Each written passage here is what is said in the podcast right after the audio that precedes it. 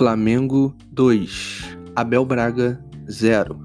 Bom, o primeira, a primeira vitória do Flamengo sobre o Abel Braga foi no ano passado, com a demissão do Abel nos primeiros jogos do Campeonato Brasileiro, após resultados questionáveis, é, partidas questionáveis do Flamengo com o elenco que o Flamengo tinha, a torcida, a diretoria, todo mundo esperava mais do Flamengo e o Abel não conseguiu corresponder e foi demitido. 1 a 0 Flamengo.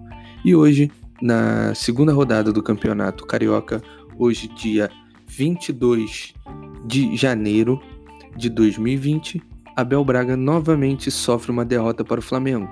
Dessa vez em campo, comandando o time do Vasco da Gama. Vasco 0, Flamengo 1.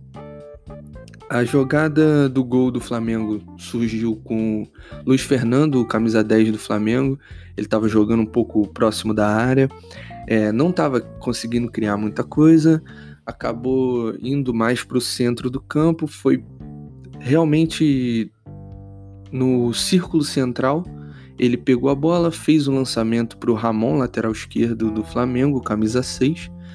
O Ramon levantou a cabeça, cruzou para a área, encontrou o Lucas Silva, que empurrou a bola para a rede.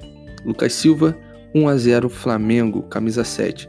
No fim do jogo ainda o Flamengo fez um gol, mas o com o Vitor Gabriel, mas o VAR acabou anulando e a partida se encerrou logo depois da anulação do segundo gol, do que seria o segundo gol do Flamengo. Então, mais uma vitória para o Flamengo em cima do Abel. O Abel Braga sendo questionado justamente essa semana por ter colocado, é, por ter tomado a decisão de colocar o time reserva contra o Vasco, contra o Flamengo, o time reserva do Vasco, time sub-20 contra o sub-23 do Flamengo e acabou sofrendo mais uma derrota. Vamos esperar para ver como que o Abel vai se vai se recompor dessa derrota e como que vão ser as entrevistas após essa derrota. Vamos ver o que que o Abelão vai, como que ele vai justificar mais uma derrota aí para o Flamengo.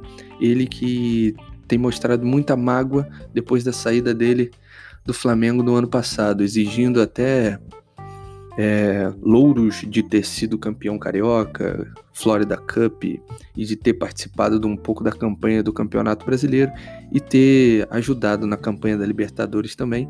Mas o que nós sabemos é que quem realmente levou os dois títulos, quem realmente entregou os títulos para o Flamengo foi o português Jorge Jesus.